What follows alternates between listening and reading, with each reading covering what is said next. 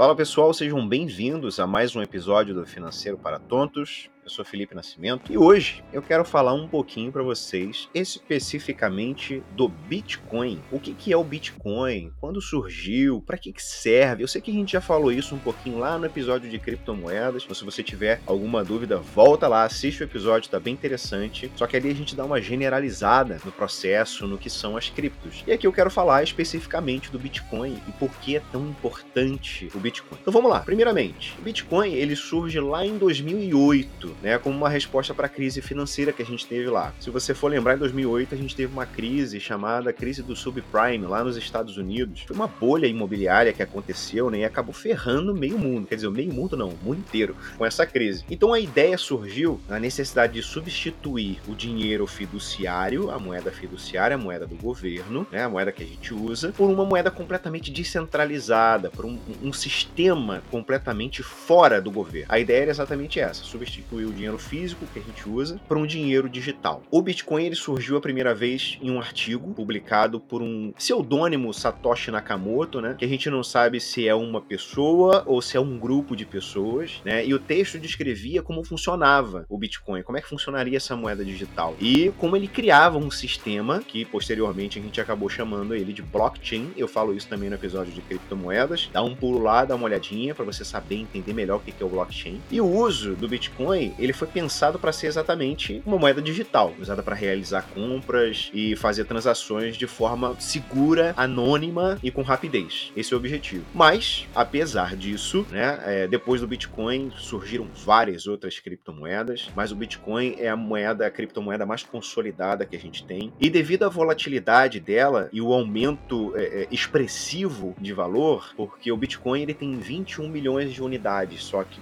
que são comercializadas, tá? Criou-se um, uma aura de, como é que pode se dizer, de reserva de valor em torno do Bitcoin. Associou-se o Bitcoin como uma revolução, né, de dinheiro como a gente nunca viu antes, porque ele resolve, por exemplo, todos os problemas de armazenamento, de transporte que o ouro traz. A gente falou isso um pouquinho também lá no episódio de criptomoedas, dá um, um lá para você entender melhor. Como é que funciona? O Bitcoin ele usa um código, né? É um código extremamente complexo e ele não pode pode ser alterado, não tem como isso acontecer. Todas as transações, elas são protegidas por essa criptografia e cada transação ela é validada por um grupo de pessoas que a gente chama de mineradores. A gente já falou isso também, né? Então, por meio de, de poder computacional, que não é pouca coisa, você precisa de um maquinário aí potente para fazer isso. Essas transações são validadas, são gravadas é, é, na blockchain e garante também a segurança de todo o sistema, tá? Então, a rede blockchain ela é 100% descentralizada centralizada, não tem ninguém que ordene isso, né? Simplesmente essa informação ela é distribuída e ela é armazenada em vários locais diferentes. Eu, por exemplo, rodo um node de Bitcoin aqui na minha máquina. Não minero o Bitcoin, mas com esse node eu permito que a rede permaneça saudável. Então eu tenho todos os backups ali da blockchain funcionando, passando pelo meu computador, fazendo com que a rede funcione de forma mais saudável. Então eu sou parte do caminho da moeda do Bitcoin. Isso é bem interessante. Então eu contribuo contribuo para que a rede continue saudável.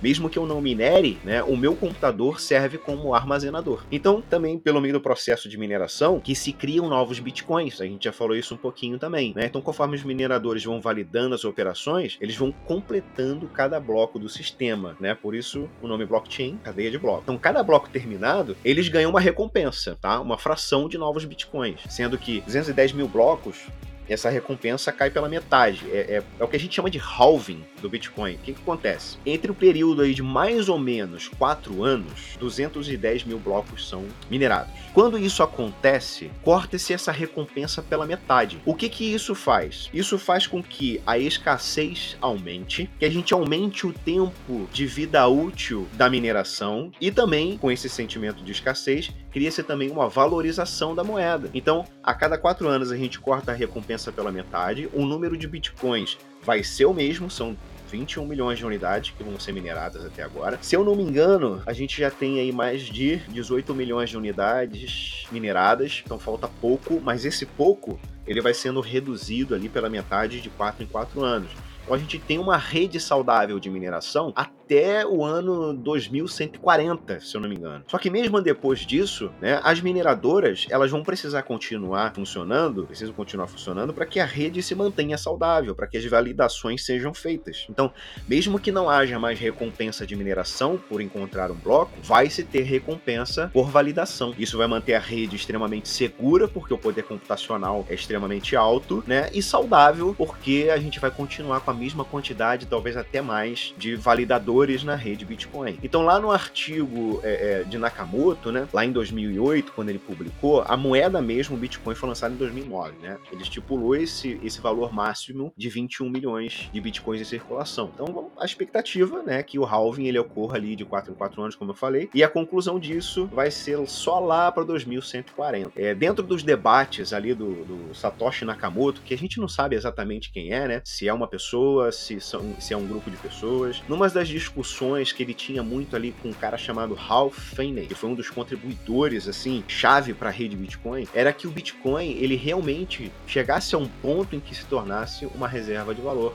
Então não seria simplesmente uma moeda de troca, não seria só um sistema de pagamento peer-to-peer, -peer, né? É pessoa para pessoa ali, ponto a ponto, né? Ele seria muito mais do que isso, seria muito mais do que isso. Por isso que é interessante a gente é, acumular o máximo que a gente pode de Bitcoin. Agora, porque não tem Bitcoin, né, é, é, ainda não conseguiu enxergar o que isso é no futuro. E um futuro que já está acontecendo. Porque o que, que acontece? É, eu já falei um pouco disso aqui, mas hoje a gente tem um país El Salvador, que usa o Bitcoin como moeda oficial do país. Ele usava o dólar, se eu não me engano, ainda faz transações de dólar e tal, mas um país adotou o Bitcoin como moeda oficial. E a gente tem vários outros países cogitando que isso aconteça. Inclusive, a gente teve uma reunião há pouco tempo, né, de países emergentes que consideram colocar o Bitcoin como moeda de curso legal no país. Cara, isso é extremamente interessante, né?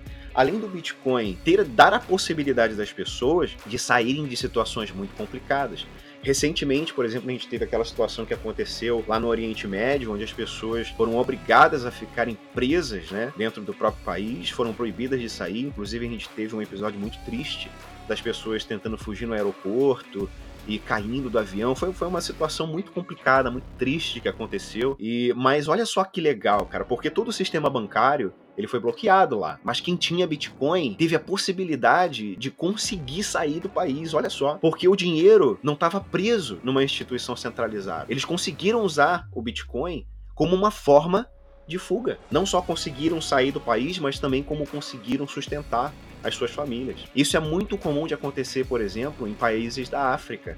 Você tem vendinhas lá, como a gente tem vendinhas aqui, né? Aceitando o Bitcoin como moeda. Então, assim, dando a possibilidade das pessoas serem livres economicamente de uma moeda que é, é, é doente, né? Uma moeda fiduciária. O Bitcoin, ele tem essa conotação de trazer liberdade para as pessoas. A liberdade de você poder usar o dinheiro que você quer e não o dinheiro que é imposto a você. Então, resumindo, é isso que é o Bitcoin. Eu não vou me alongar muito aqui, existem muitos termos técnicos como hash e, e enfim, é, é, blockchain, que a gente já deu uma pincelada lá no episódio de criptomoedas. Então, se você quiser saber um pouco mais, volta lá no episódio de criptomoedas e dá uma olhadinha. Mas eu queria fazer esse episódio do Bitcoin porque eu acho que é super interessante. Eu não vejo o Bitcoin é, exatamente como um investimento né, eu vejo o Bitcoin como algo mais do que isso. Né? Eu vejo o Bitcoin como uma possibilidade, uma oportunidade.